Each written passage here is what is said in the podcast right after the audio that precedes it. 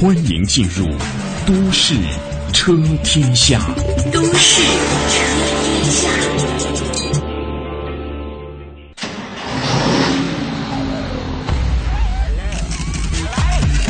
三城联袂，千车对决，先锋城市车市盛宴。六月六号至九号，每天上午十点到十一点，中央人民广播电台华夏之声二零一五深港澳国际车展现场直播，敬请关注。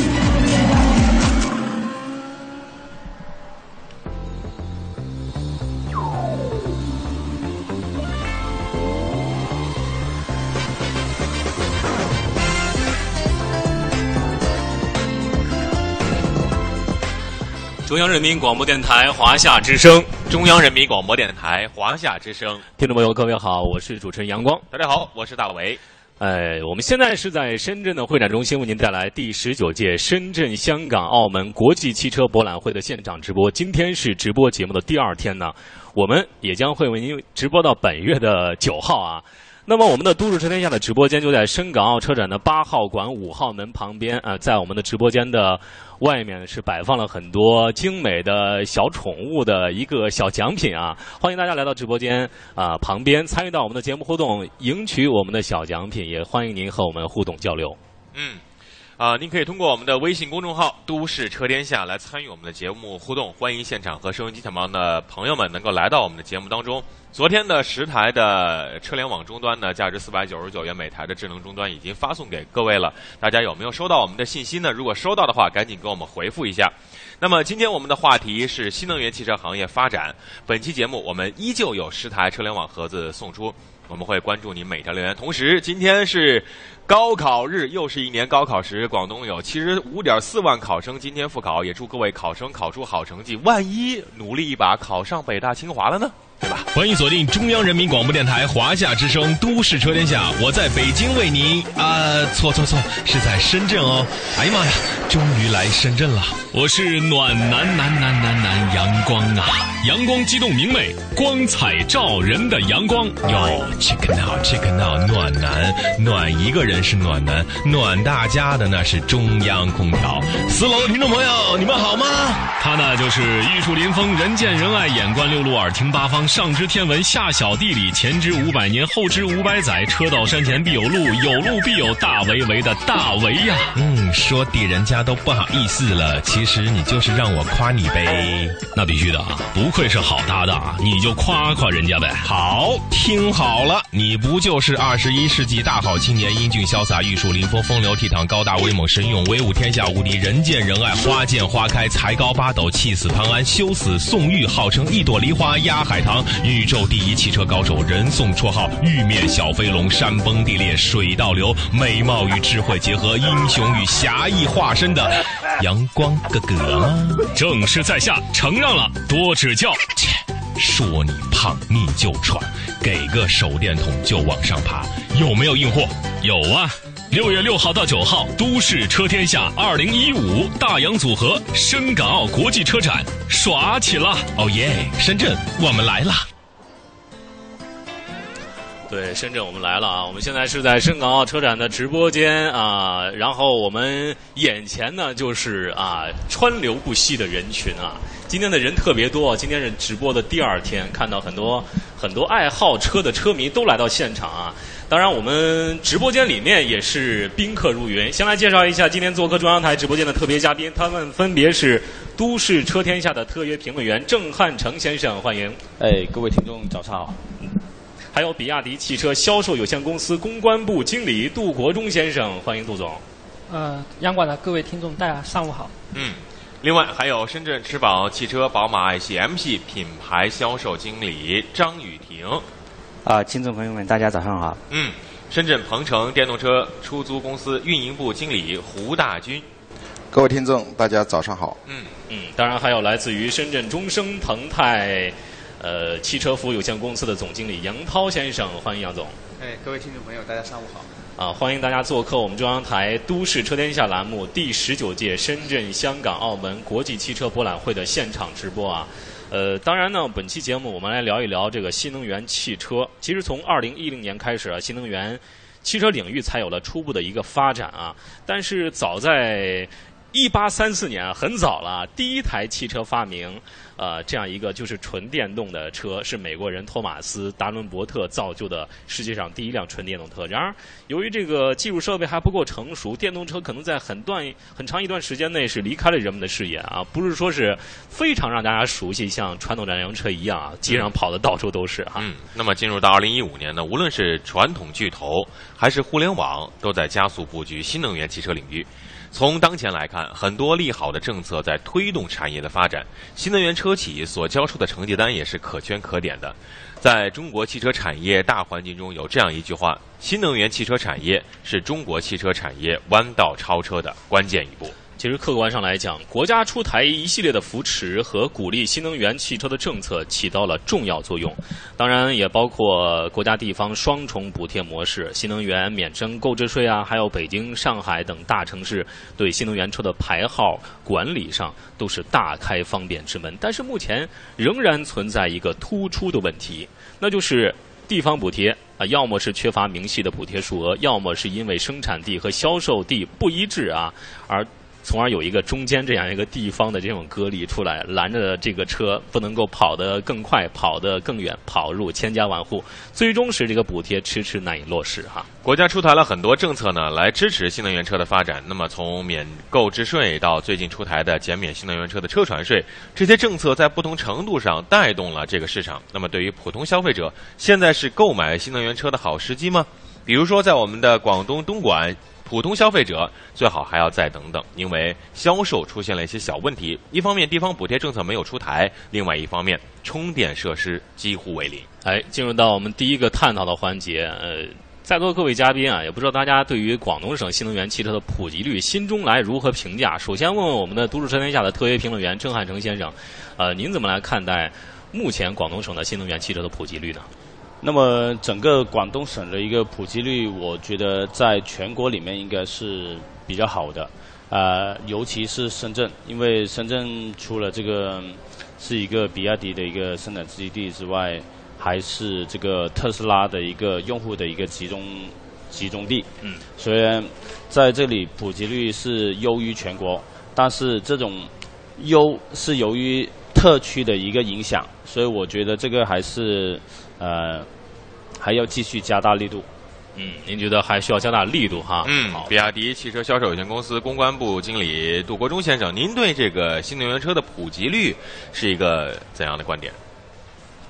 目前来看的话，就是特别刚才那个就是。姜老师也说了，就是广深的落地政策其实执行的在全国来说还是不错的。嗯。但有些地方可能稍微有些不平衡，像那个我呃我据我了解的话，就去年年底的时候已经那个颁布了一些政策，就广州这边呃广东省这边就四四万四点五万辆的一个就销量的新能源的一个推广。嗯。那深圳的话可能是二点五，然后广州是一万，还有其他地方的就广东省的一些城市是呃在一万一万辆的一个推广。那到目前来看的话，就是。呃，因为呃，比亚迪也在深圳嘛，像呃，在深圳的话，每个月平均供行力新能源的就达到七百辆，这样的一个普及。然后在广州的话，比亚迪可以达到两百台的一个月销的一个普及。所以，当比亚迪的供行力就非常高，然后再加上就是一些硬件配套设施的一些推广，包括充电桩、充电站的建设，在深圳也是在全国名列前茅的。所以，整个推广的一些呃，就是说硬件、软件，包括一些产品，就还是在全国就相对来说名列前茅。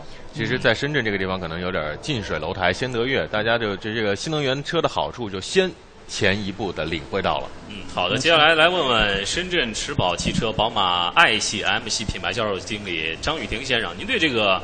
广东省的新能源汽车普及率，您有什么样的感受？呃，除了那个公共的，就是像比亚迪出租车或者一些大巴车的普及，在深圳应该是全国最高以外。呃，宝马的情况也是，深圳目前也是其他城市呃会相对多一点，大概占到了百分之五十，就是宝马的销量。嗯，看来各个车企其实都有自己的看家本领，无论是离的这个 这个地区是在进热来先得月，还是说这个销量上有很好的推广举措，都是为了这个嗯呃新能源车的推广一直在努力哈。嗯，那么从理论上讲呢，新能源汽车发展的潜力是巨大的。那么从实际情况来看，推广新能源汽车呢，依然有明显的瓶颈。那么今年是本轮新能源汽车推广的收官之年。根据统计，在被国家列入新能源汽车推广的八十八个之中，只有四十九个城市出台了新能源汽车的配套政策，另外三十九个还没有相关政策出台。那么我们如果从各地的实际情况来说呢，哈，经济结构、发展程度、设施水平各有不同，对于电动车的政策出现差异，可以说在目前的初期啊，也是正常现象。当然，也发展反映出了新能源汽车依然存在问题。这些问题具体体现在哪几个层面？相关情况，我们来听一听《品质汽车》杂志主编张兆虎先生对于这样一个问题的详细解读。首先来讲呢，我们国家的这个新能源产业政策并不是一个强制性的一个政府法规。那么各地呢，它是根据自己的自身条件来推出相关的这个配套措施的，这是一个主要原因。那么第二个原因呢，我们国家的这个新能源汽车市场啊，有明显的这个两极分化的这样一个特点。那么一方面呢，是高消费阶层他在享用这个新能源汽车。插电式混合动力，或者是像特斯拉这样的这个高端产品。那么另外一方面呢，是大规模的这种公共汽车和出租车、公务用车在使用和推广新能源。那么这两个特点啊，都是大城市所才具备的这个特点。那么一些中小城市，它没有这个财力，没有这个城市规模和消费人口，也没有相关的这个基础设施条件去推广新能源汽车。那么这是一很重要的一个原因。那么第三个原因呢，是咱们国家还缺乏这个因地制宜的各地的这个推行新能源。汽车的路线图，那么五十万的呃城市规模人口的城市规模应该怎么发展？五百万人口的城市规模啊，怎么发展？呃，电动车和新能源汽车这些方面都要根据城市自己的特点、它的能源消费瓶颈，还有它的这个城市人口规模来加以具体的落实。那么这些方面，我觉得都是欠缺，那么导致了很多的城市它不愿意去这个做出配套措施，或者是无力去做出这样的一个配套措施。嗯，说的无利于做出这样一个配套措施，的确是现状啊。接下来我们来问一问深圳中升腾市总经理杨涛先生。杨涛先生应该对这个深圳的情况比较了解啊。那我们单就深圳的这个政策，您觉得有哪些呃着力点是需要在政策层面需要完善的？呃，我觉得第一个呢，就是关于充电桩，我看到其实去年也有颁布这个政策出来，但是目前我觉得落实的力度还是不够的，这个需要加强。当然，这也是一个长期的工配套设施吧，是一个长期的工作要去做的。那么第二个呢，目前深圳呢，呃，对于限牌来说，将新能源车的这个摇号指标的要求跟燃油车放在一起了。嗯，这一点可能目前对于新能源的车主来说呢，不利，就不是很有利。嗯，短期应该是利空的。你觉得应该向深圳、向北京学习哈？对啊，北京、上海现在都是放开的嘛。对对，嗯啊。主要就是这些。嗯，好的。那么对于这样的一个问题，我们的正工啊，特微评论员郑汉成正工，您对政策角度的调整有什么想法呢？我觉得这个也是让这个厂家要进一步的一个加大这个市场的一个推广的一个作用了，因为政府的一个政策是随时都在调整。那么厂家他如果没有一个呃配套设施来完善整个的一个充电呃系统或者用户的一个体验的话，那是很很难就是说再加大力度的。嗯嗯，好，我们接下来来问一问这个比亚迪汽车销售有限公司的公关部总经经理杜国忠先生啊，咱们是可以说是身在深圳啊，长在深圳的这样一个企业啊，就是对深圳的这个政策，呃，您觉得？深圳市政府还需要在哪些方面完善一下？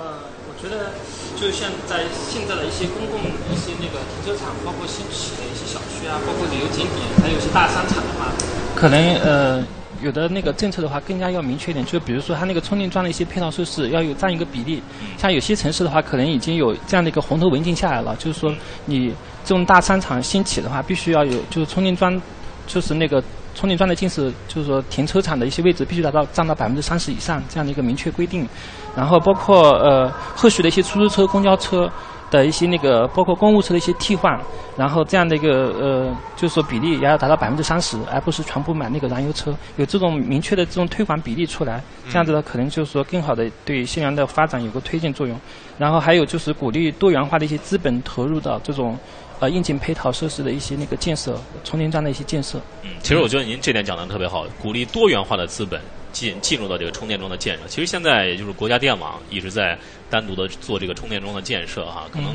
民营民营这个资本啊，一些民众参与到这个充电桩的建设当中，可能会对这个充电桩的设施的这样一个迅速的增长有一个可能会有一个非常好的提振哈。嗯，那么一方面呢是各位企业是积极的涉足新能源汽车的发展啊，不光是我们的传统的车企，连乐视啊、乐视网这样的互联网企业呢，也在做跨界的发展。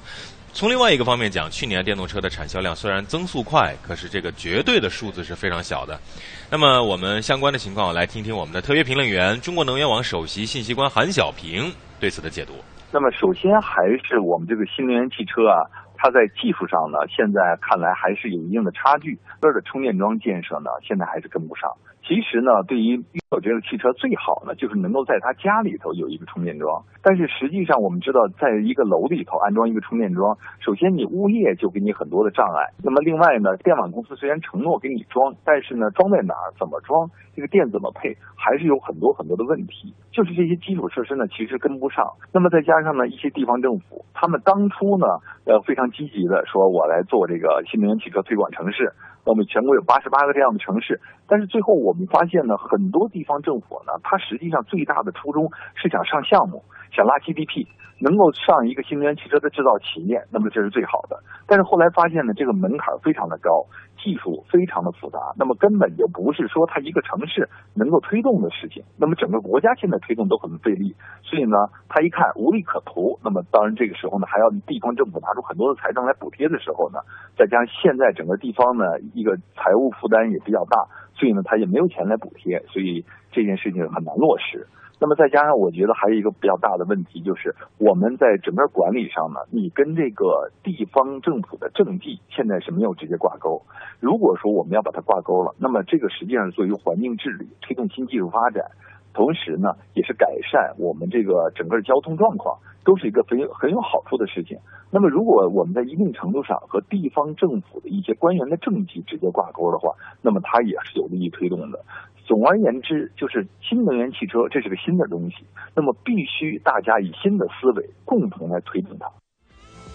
嗯，看来需要一个新的思维共同来推进它啊。其实，在今年的四月份，中国的汽车工业协会也发布了一份数据，一季度的汽车产销同比增长百分之五点二六和百分之三点九。其实这是较二零一三年和二零一四年同期有一个显著下滑，但是新能源汽车却是逆势上扬。一季度新能源汽车产销量同比分别暴增近三倍，这个做汽车销售的，特别是销售新能源呢，可能心里面比较开心一点。但是在四月底，财政部、科技部、工信部、发改委曾经联合发出通知，将会在二零一六到二零二零年继续实施新能源汽车的推广应用补贴政策，而补贴标准将会进一步降低。哎，这个补贴标准降低之后，会对新能源汽车的产销量带来直接的影响吗？我们来听一听记者发回的报道。对于补贴标准将持续降低，有业内人士预计，在更低的补贴实施前，还会进一步刺激新能源汽车销量的增长。第一电动网 CEO 庞义成，原来的预估是今年是二十万台，明年是五十万台。因为有这么一个显著的变化，把二零一五、二零一六年的总量的预估往上调了大概百分之二十。今年会到二十五万台左右，明年有可能会到六十万台。理由就是，无论是生产端还是消费端，都希望能够尽可能的。获得更大的政策红利嘛？实际上，这不是我国第一次降低新能源汽车的补贴力度。在去年二月份，财政部等四部委联合发出通知，明确，二零一四年新能源汽车补贴标准在二零一三年基础上下调百分之五，二零一五年在二零一三年标准基础上下降百分之十。对于为何要实行连续退坡政策，中国汽车工业协会顾问杜方慈给出了自己的观点：国家长期补贴是不行的。也是上不来的，我做的不太好，也也能够活得下来，拿着这国家补贴嘛。但是这一没补贴了，你你技术真不行的话，就会淘汰一一批真正不太好的企业。尽快退坡是对的。嗯。那么，早在今年的五月初呢，国务院发布了《中国制造二零二五》的规划，这是我国实施制造强国战略的一个十年第一个十年蓝图。节能和新能源汽车被定为十大重点发展领域，将是我国持续重点支持的产业。这为目前业界还在争论不休的新能源汽车是不是我国汽车方向画上了一个句号。那。已经在新能源车上投入了巨大人力、物力、财力的企业，也是得到了一些加油。同时，还在那些啊观望啊犹豫的企业吃了一颗定心丸，督促他们赶紧的上路。而对于新能源车中的佼佼者，他们的底气到底如何呢？来听听北汽集团党委书记、董事长徐和义的看法。作为北汽呢，我们提出了一个“二三四”战略。什么叫“二三四”？二就是二百续航里程是二百公里。三就是三百公里，四四百公里。我们提出的目标是每年提高一百公里，明年要超过三百，完了再下一年度超过四百。这几年可以说发展新能源，特别纯电动汽车上，我觉得超乎了我的原来期望值，进展还是非常顺利的，较好的满足了市场的需求。新能源汽车不仅是要有产品。更重要的还有一个配套基础设施的完善，大家知道的就是充换电问题。因为特别做这种大城市和特大城市，人口密度大，这些基础设施的建设是一个非常复杂的系统工程。所以有时候现在一些老百姓也在呼吁啊，希望充电桩难啊，建这那的说抱怨一些。我也希望大家。咱们共同推进这项复杂的系统工程。我预计二零一五年在纯电动汽车和新能源的使用上，仍然是一个非常看好的一年，又会几倍于二零一四年的增长量。那么，作为北汽目前的新能源的产品，在世界水平上来看，我认为我们属于第一阵营的，大家都。都在讲发展新能源是中国汽车产业弯道超车的绝好路径，我完全同意这个观点。嗯，弯道超车的绝好路径啊，呃，但是我们知道，技术是企业成长的永恒动力啊，电池管理啊、电控啊、电机技术是电动车的三大核心技术啊。比如说，呃，比亚迪吧，也是中国自主品牌这样一个电动车的领军者之一啊。呃，他们自成立以来就设立了中央研究院、汽车工程研究院，还有电力科学研究院的研发中心，负责企业创新科技产品和技术的研发，以及对于产业和市场研究。接下来，我们来听听比亚迪副总裁罗宏斌先生是怎么来讲述创新与创造是如何让自己的企业保持一个领先的势头的。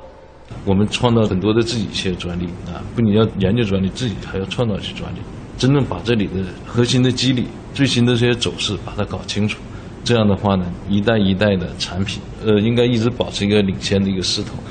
很多的产品发展到一定程度是材料科学，所以这样的话呢，就是因为公司呢，整个从王总那个整个对整个研究啊这种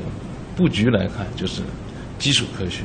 基础的科学、材料科学，然后应用科学啊，这么一层一层的这么过来。所以公司这种集群性创新就优势就比较强。像我们公司呢，这种核心的零部件这一块，你比如电池啊、电机啊、电控啊等等吧，还有充电系统，实际这些呢系统呢可能是组成我们电动汽车最核心的这一块。那么在这一块的自主知识产权这块呢，实际我们极其重视的。我们在这里有大量的发明专利，那我们不不仅仅强调的一些这个呃。实用新型啊，这些，实际我们更强调的是发明专利。像我们这种发明专利占的比例，基本都占占在百分之五十五到六十这样。因为你要没有这种一个很核心那种开发体系的话，那么你你想去增强去设计，想想去发明创造是很难的。的确需要企业的创新哈。嗯，如今呢，电动车企业呢大多引入了所谓的工业四点零概念，而高端和智能就是工业四点零的具体体现。如果所有的车都是千车一面的话，电动车的未来是让人堪忧的。对于整个电动车行业来说，互相的模仿也是莫大的危害。电动车同样需要创新。嗯，但是我们知道，电动车是作为传统制造业的典型啊，要想做出这个打动人心的产品，必须要有智能技术作为支撑，因为智能意味着方便与贴心，简单的代步工具已经无法满足消费者的需求了。企业的发展的同时，需要把创新摆在首要位置。呃，我们此刻来问一问各位嘉宾啊，这个新能源车企究竟该如何寻求创创新？我们首先问一下我们的都市车天下的评论员郑万雄先生，您对于这个问题怎么来看？那么早在大概可能是六七年前，我就开始呃接触这个沃兰达。嗯。那么它的一个创新是，首先它是一个插电式的一个混动啊，增程式的一个混混合动力车。那么它在包括的一个人呃，就是我们的行人的安全里面还是比较做的不错的，包括它的一个，因为它发动机现在取消了，但是这种响声的话，有些行人可能顾及不到，那么它就会在这个转向的时候会模拟出一种转向的一个声音，让我们的客户有有一个也知道哦，旁边有一台电动车呃，或者有台车啊、准备靠近。那么让我们的车主知道，但是这种推广是由于价格比较高，所以它就后来就慢慢的这个销售量就不足。我觉得我们创新除了这个车辆的一个呃售后的一个环境，也是一大方面的体验吧。就是说，你除了买的这车之后，你售售后服务体验要比较好。然后我们的充电要方便，包括这个到底是先有充电桩还是先有车，这也是我们必须要讨论的一个问题。对，这个观点非常的对，是换句话说是先有鸡还是先有蛋？那么对于电动汽车而言，这种创新说到底就是续航里程。如果这个车它能够一次跑一千公里的话，大家何乐而不为去买这辆车呢？电池是一个核心问题。那么我想问一下比亚迪汽车销售有限公司公关部的经理啊，杜国忠先生。那么在这一块儿，我们的新能源车企该如何创新去适应市场，让消费者用的更加开心呢？呃，其实刚才说的那个像电电池的续航里程问题啊，就有的时候就是也要考虑到就是用户的一个实际情况，比如说，呃，你续航里程越长越好，确实是越好，但它的成本肯定会增加的。对。对，有的时候你比如上下班每天就是五十公里之内的，嗯你其实不需要买这么就是说续航里程这么长的一个就是新能源汽车，嗯这样成本也比较节约，而且不会造成一个资呃就是说资金的一个浪费。嗯嗯。呃，然后就是从那个就创新这一块角度来说的话，因为比亚迪一直是以技术原创新为本的这样一个企业，嗯。所以现在就是在新能源这一块的话，产品的推不断的推陈出新是非常多的。嗯。所以现在就路上走的那种就是说燃油车，嗯。我们的目标就是说能用油的地方全部用电来代替，这也是一个大趋势。嗯，嗯，其实我们发现，如果我们身边的话，就是我们住的周围，其实加油站要是比那些电插座要更少一些哈。所以这个时候我们在使用电动车的时候会谈到一个问题，那就是咱们这个车的用户体验。呃，我不知道大家有没有看过这样一个，注意过这样一个，在深港澳车展的一个现场啊，新能源车、纯电动车、插电式混合动力车，这这个这新能源底下的这几个车型呢，它的设计工业设计啊，你开起来到底舒服不舒服？你的这个用户体验到底好不好？你这个是呃这个呃这个驾驶系统啊，这个安全系统啊，到底符不符合这个非常主流的要求？甚至说你的这个新能源车还是用了一个传统车的这样一个呃框架底盘，你你这个新能源车你新在哪儿？创新创在哪儿呢？其实也是一个问题。接下来我们问一问这个呃来自于深圳呃吃宝汽车宝马 i 系 M 系品牌的销售经理。张雨婷先生啊，咱们是做卖 i 三 i 八卖的都不错，您如何来看待这样一个企电动车商品化该如何发力？呃，我是觉得吧，那个电动车的核心技术创新还是电池。呃，第一方面呢，就是它的续航里程跟它的一个体积。如果你能够做到电池特别小，就像手机一样，以前很大，现在手机电池很小，但是续航里程又特别长，这样的话就把这个重量给减轻了，然后自然而然它的续航里程会好一点。第二个呢，就是它的一个轻量化的材料，就像那个嗯，宝马的电动 i 三或者 i 八，它用的是碳纤维的材料。碳纤维呢，它的刚性要比那个钢材要呃硬差不多十倍，但是它的重量可能只有它的一半儿，所以这样子的话就很好的解决了大呃电池比较大，但是重量比较轻的这个问题。嗯，好，来看一下我们的网友影子就说了，就他个人而言，他觉得一是整车质量，二是电池续航能力，三是充电问题，四是维修保养售后问题。那么究竟电动车如何来发展？下半时段我们将会为您继续来探讨。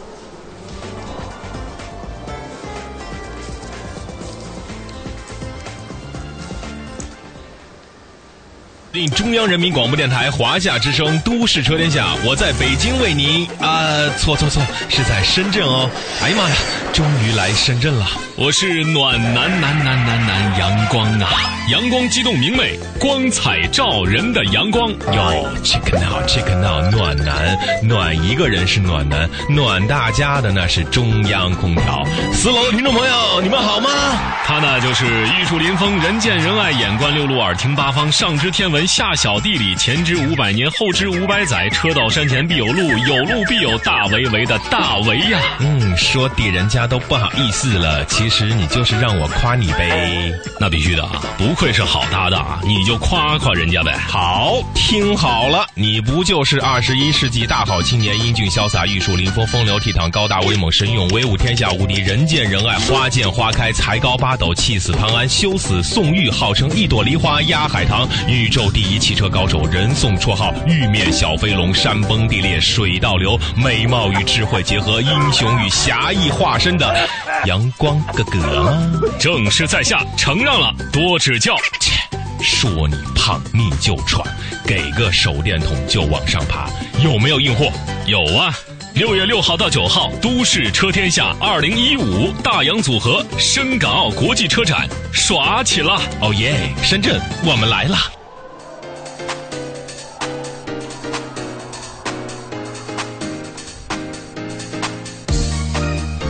中央人民广播电台华夏之声，中央人民广播电台华夏之声，听众朋友，各位好，我是主持人阳光。大家好，我是大为。我们现在是在深圳会展中心为您带来第十九届深港澳国际车展现场直播啊！今天是直播节目的第二天，我们将会为您持续直播到本月的九号。我们的直播间呢就在深港澳车展八号馆的五号门，在我们的直播间的外围呢摆了一排奖品啊，大家想拿随便拿，但是，呃，我看谁拿的多啊。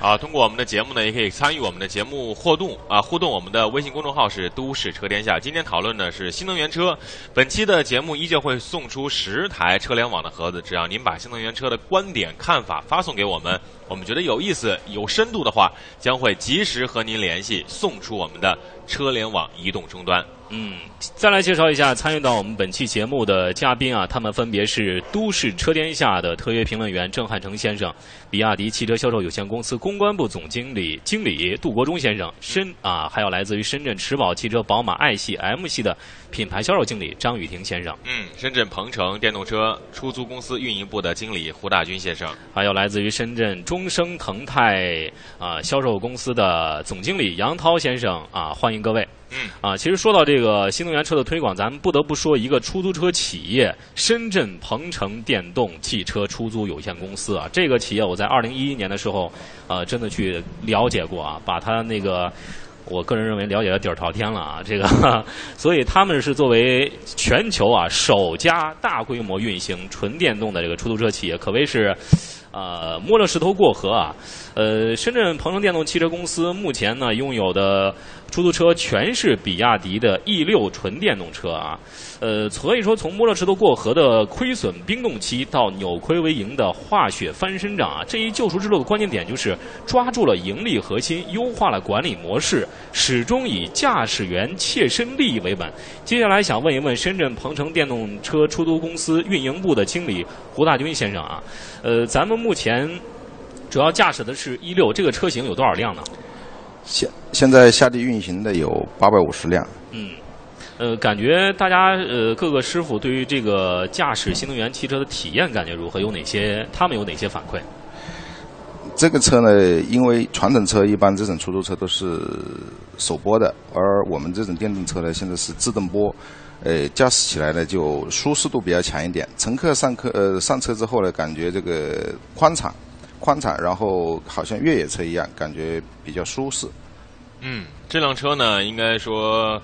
呃，胡先生，我也坐过啊，在深圳我还特意的去打了两次这样的车。上去之后，第一感觉这冷气特别足啊，深圳这种湿热的天气会让我们从北方来的不太适应。上去后特别舒服。第二，加速特别的流畅啊，没有传统那种档位的那种停滞感。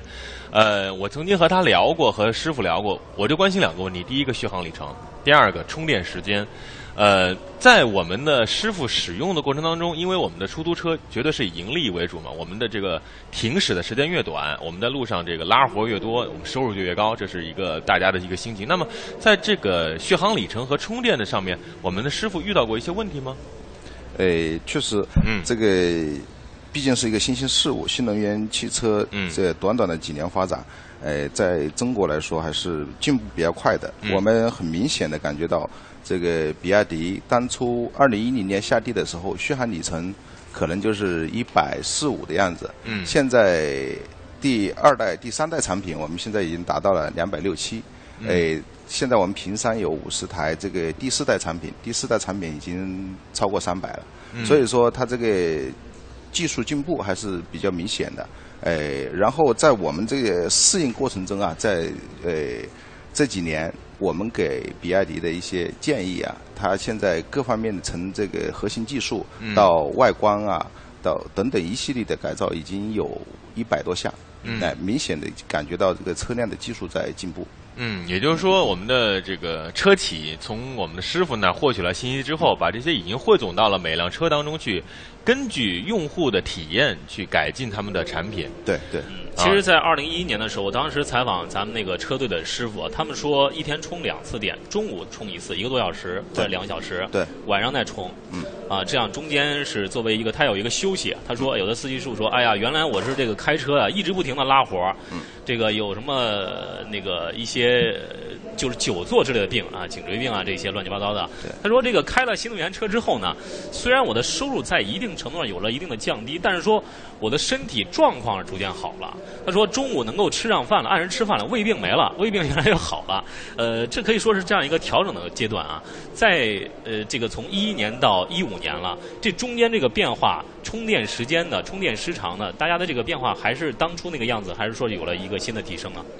诶，大致差不多。因为为什么这样讲呢？因为我们这代车啊，从购买之后到现在一直是使用的这代产品，它的续航里程决定了它的这个这个充电的次数。所以说它的续航里程，我们原来买的是第二代车、第三代车，呃，现在已经进入第四代车，因为我们还没有更新，所以说它的现在续航里程也还是两百多公里，现在一天也还是充主充电两次，还是这么一个状况。然后现在一些基础设施逐渐得到改善，我们这个充电桩的随着充电桩的这个增多，然后这个充电设充电设施的逐步完善，嗯呃，也是不断的利好，对？对，关于充电桩，我还想问一下胡先生啊这个问题啊。第一个，咱们的八百五十辆车，怎么样一个轮换的充电？然后这是第一个，第二个，充电桩有多少个？就大家还会等候吗？第三个问题比较直接，这个充电桩安装费用是咱谁去负责？诶，第一个问题呢，我们现在现在这个充电桩的设施啊，嗯，确实还不够多。我们现在八百辆呃八百辆八百五十台呃八百五十辆车在上面运营，现在给我们使用的充电桩，就是出租车使用的充电桩才两百六十个。两百六十个，啊也就是说，这基本上三台多的车，对，三台多的车用一辆啊，所以说啊，所以说现在在高峰期间，就是说。呃，不是拉客的高峰时间，是嗯这个充电的高峰时间段，我们这个车辆啊充电还是要排队，还是要等候。啊啊，还是要等候，嗯。等候有时候等候一一两个小时，这个时间还是比较长的，嗯。浪浪费驾驶员过多的时间。所以说，还是希望政府在充电桩的建设上多多使点劲儿哈。对对有一些我们的固定的充电桩，比如在我们企业旁边呢，我看到当时是两两排的这样一个充电桩，还有有的是一些零散的在市中心的一些部位建立啊。对。呃，在此问一下这个我们的呃杨涛总经理啊，这个您也是开了 一万多公里的新能源车了啊，感触怎么样？这一万多公里，呃，形容一下您的感触。呃，我觉得可能是因为我有这个先天的优势，我们自己有一个充电桩是五十千瓦的，这个充满就是半个半个小时就可以充满。那么平时我在市区开呢，广州来回都是够的，但是跑长途还是不行。嗯，因为现在这个公共的充电桩，尤其是高速上，在南边这边完全是没有的。对，对，所以这个还是不便利的。啊，整个车的开起来的感受非常好，我觉得比燃油车好开多了。嗯好，我们来听一听这个驾驶过、采访过、这个试乘过的这个纯电动车的这些市民是如何来反馈的啊？嗯，纯电动车呢，就是驾驶还是比较顺畅的，就是说操控也好，还是说提速也好，还是应该在预期之内。就是说这个感觉上，因为跟汽油车来比的话，还是就感觉呃有有灵活性。体验它这个加速快，而且开起来很平稳，空调的效率都很不错的，包括它的风量都很好的。提速很快，然后没有噪音。呃，通常来说呢，最高时速是可以达到一百五。充电电动车比较环保一些的，低碳了，可以省点钱。用起来很省，一个月我开它了省三千块钱。嗯，一个月看它省三千块钱啊，呃，这也是这个新能源车的一个魅力所在啊。其实为了促进新能源车的发展，激发民众的购买热情呢，呃，五月十八号，财政部、工信部、国税总局也是联合发布了一个非常利好的政策，就是关于节约能源使用新能源车船。车船税的一个优惠政策的通知啊，对于目前在中国市场上销售的节能车和新能源车，在车船税上给予优惠政策。其中呢，对节能车船减半征收车船税；对于新能源车，则是完全减免车船税了。嗯，按照我国汽车排量征收车船税呢，是根据排量不同，额度也不一样。一般的小轿车车船税四百二十元左右，那么一辆车使用十年，大概就是四千多块钱的这样的一个车船税。嗯，在购车的税率降低之后，买车和观望的民众呢，是否在进一步的增长？这个问题得首先问一下比亚迪汽车销售有公司公关部的经理啊，杜国忠先生。呃，政府降低了一些税费，我们的老百姓是不是说觉得是这个利好去买车呢？啊，没错。因为现在就是新能源政策，就是各个地方都在不不停的就是执行跟那个落地的一些推广，嗯，然后就是各种的新能源的一些政策，包括优惠政策，包括对特新能源在路上运营的这种特殊优待的政策，比如说可以停那个公交，可以开公交车位啊，然后在上海那边可以免费停两三个小时啊，这些政策，所以像包括那个免税的话，对于老百姓来说买新能源肯定是一个比较直接的一个利利益的一个利好，因为毕竟少出勤嘛。所以这一方面的话，就还是对新能源的一个增长促进，还是有一个很大作用的。嗯，那么深圳驰宝汽车宝马 i 系 M 系品牌销售经理张雨婷先生，您对于这样一个税费减免政策，呃，之前和减免政策之后，呃，到咱们店观望这个，或者说是想购买新能源车的这样一个民众，大家是怎么样一个反反应？这个比例有上升吗？比例上升是肯定有的，只是说相对宝马车主来讲，他可能对这个敏感度不是特别高。嗯。反而就是宝马有一款就是五三零 LE 对这款产品的话，在深圳是可以享受到购置税减免，还有深圳市政府的一个补贴。嗯。然后就可能会关注度比较高一点。然后对纯电动的呃进口的 i 三 i 八的话，可能影响不是很大。嗯，好。其实大家想到 4S 店买电动车，这个聊车的时候，他们一般有什么样的看法和顾虑啊？呃，我们想问一下我们的都市车天下的呃特别评论员郑汉成先生，您如果您去买电动车的话，您的顾虑是什么？呃，首先我的顾虑，首先一个当然是从基本的一个出发，就是我的车辆的一个充电问题。就因为现在你去咨询也好，他首先问你你有没有固定车位。要知道，在深圳市里面要有一个固定车位的话，啊，一般家庭都是一个中高收入了，对吧？嗯。那么这个固定车位影响到一般的一个购买者。那么如果它是一个比较高端的话，那又制约着我们的一个普通老百姓去买这种呃一般的一个叫呃这种纯电的一个车。嗯。啊，另外一个就。价格的一个补贴，我记得现在补贴的话，并不是说全部都补，嗯，而是有在工信部上面有目录的，这些车企才能补啊。所以呢，你在买的时候，你会考虑到我钱包里面的钱到底够不够呃啊买一下这辆车啊。另外一个就是这充电时间的一个呃问题，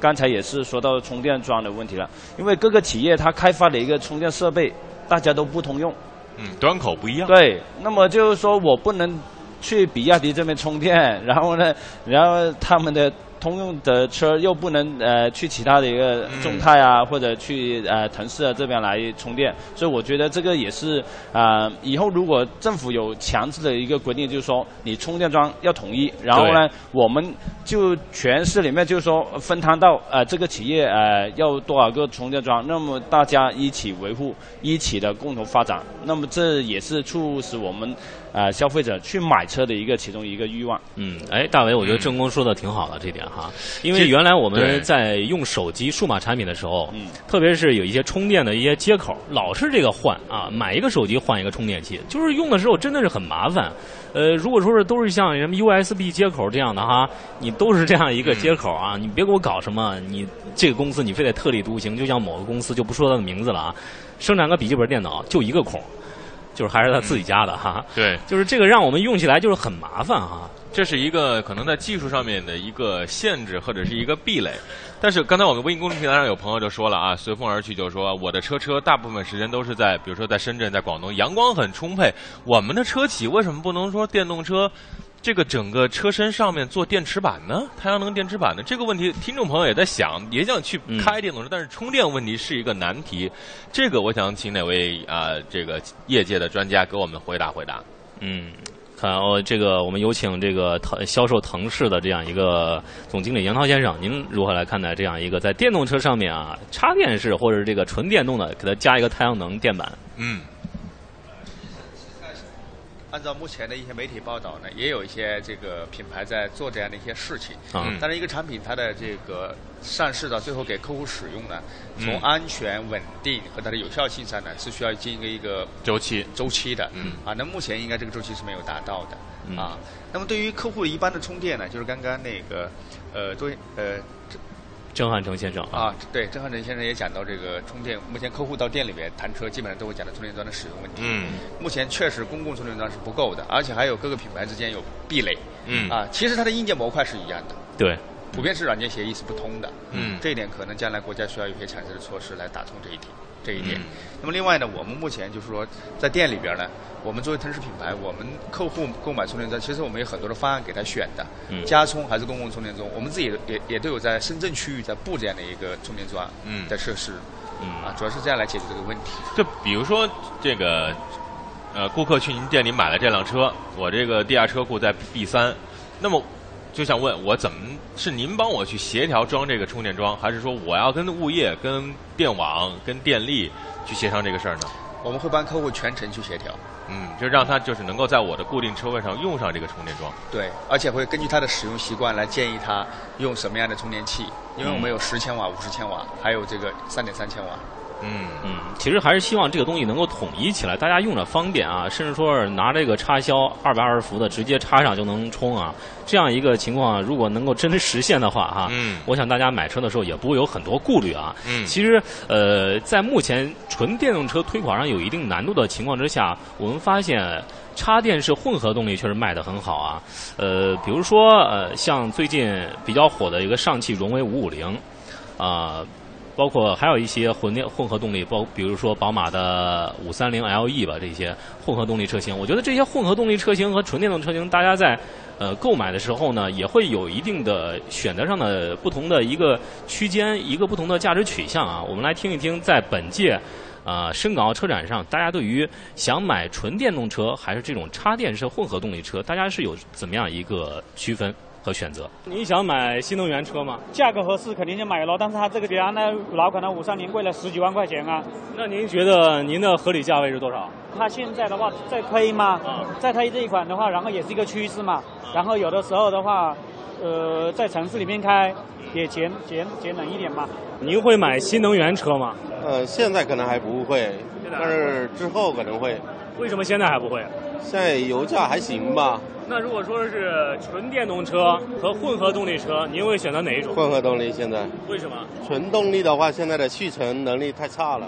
嗯。对，一般都是七十到两百多吧，我记得是。所以说我是外地人嘛，如果是要开回家的话，就没办法了，只能在城市里面跑一跑吧。为什么不会考虑买新能源车？第一是担心它技术不成熟，第二它价格也不便宜，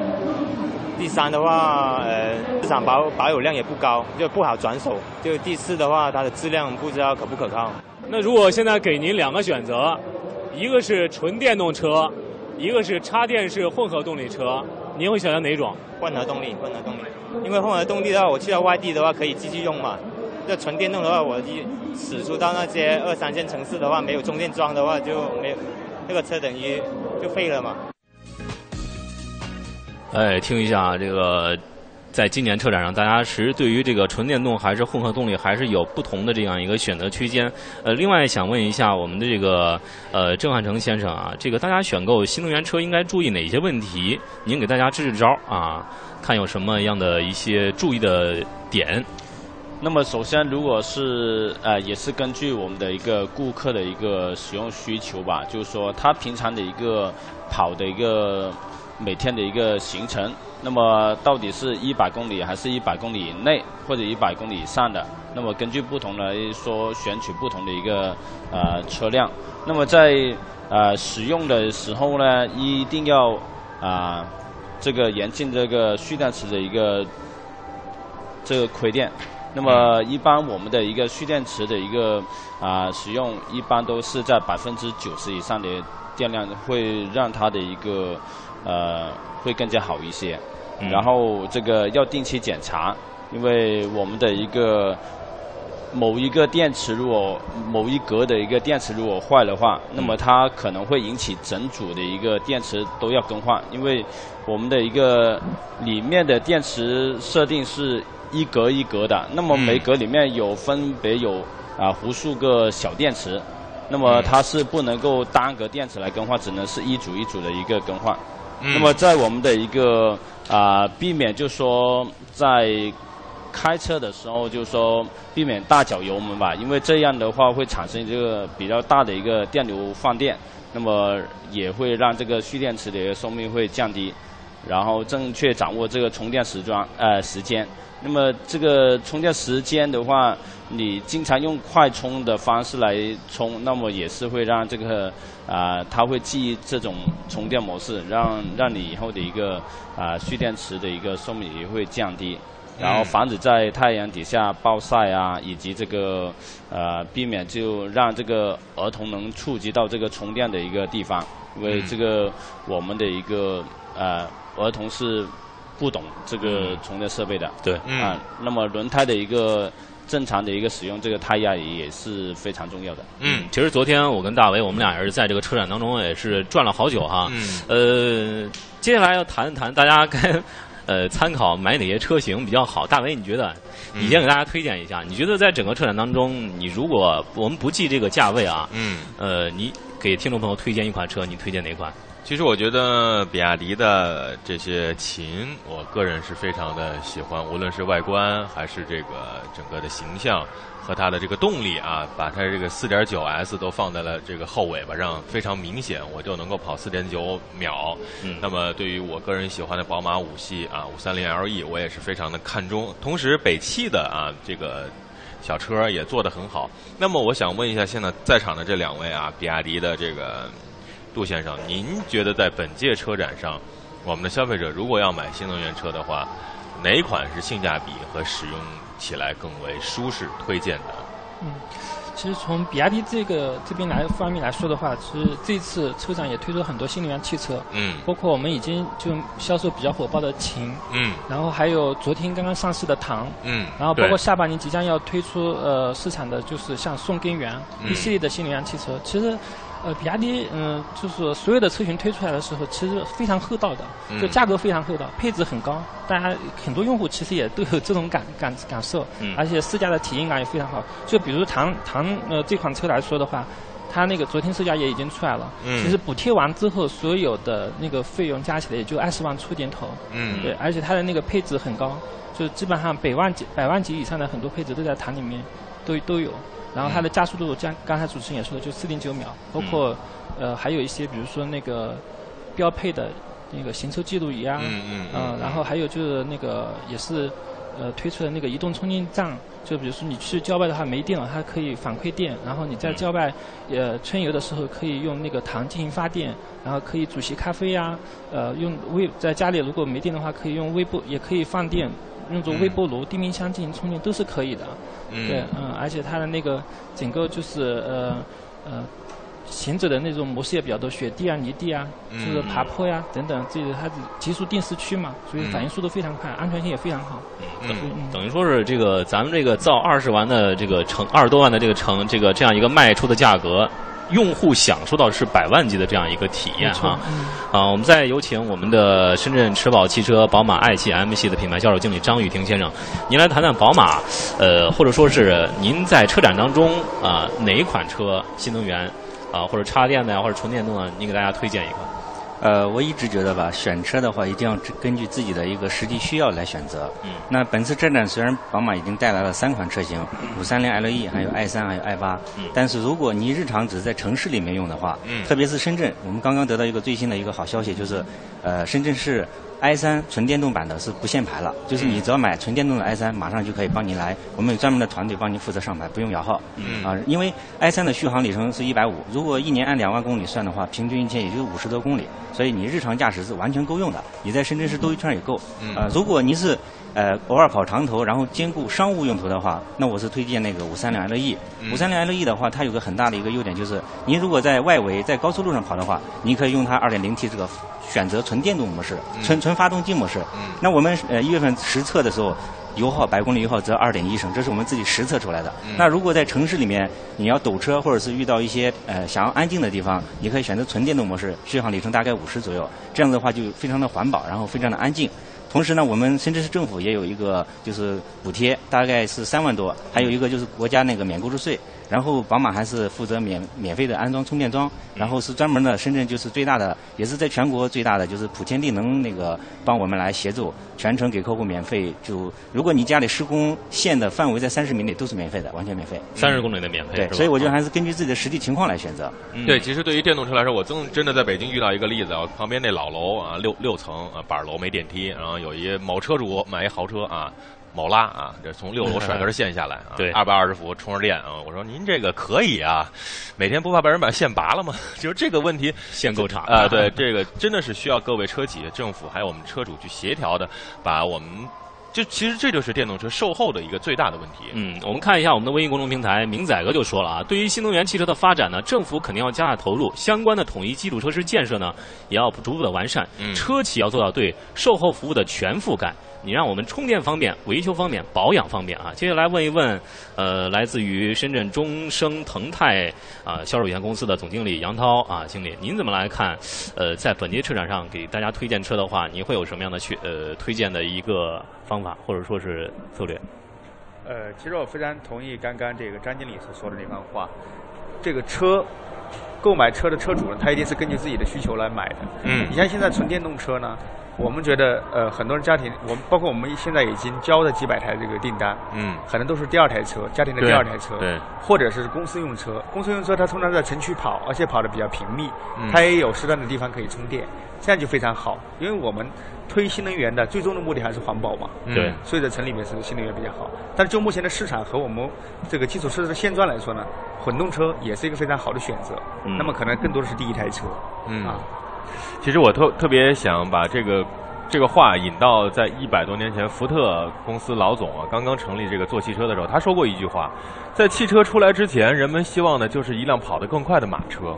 但是我们这个新能源会不会成为替代传统产业的一个这个发动机和原动力？这个是我们需要去持续去做、去看到的。所以我觉得，换句把这个观点换出来，在我们需要一辆更好的新能源车之前，我们需要一辆跑得更好的传统燃油车。但是新能源车一定会成为一个趋势和发展的这个样态。嗯嗯，今天我们聊了新能源车的这个话题啊，一是成本问题，第二技术问题，三是社会使用环境问题，第四呢，你商业模式是否创新啊？你要是还是单纯依赖政府补贴的话，那我们想，呃，你这个运营起来也不是说那么的顺畅啊。嗯二零一四年新能源汽车市场是非常火爆的，很大程度上它是取决于国家在产业政策上的扶持，而对于行业自身的发展，啊、业界是不担忧的。但是我们呃民众啊想购买新能源车车的，还是很想尽快的体验到这样一个非常好的驾驶体验、用户体验的啊。二零一三年有巨大的飞跃，二零一四年也有了一个不错的发展。那么二零一五、二零一六这之后啊，又会怎么样呢？它这个火是在被政策补贴催生表象之火，还是虚火呢？我们知道虚火太旺也是难以克金的啊，因为任何一个产业只要靠补贴或长期维持是难以发展壮大的。嗯，好的，这里是中央人民广播电台华夏之声《都市车天下》，今天是我们在深港澳车展直播第二天，明天和您讨论车联网的现状和前景。我是大为，我是阳光，明天同一时间的上午十点到十一点，我们再会，拜拜。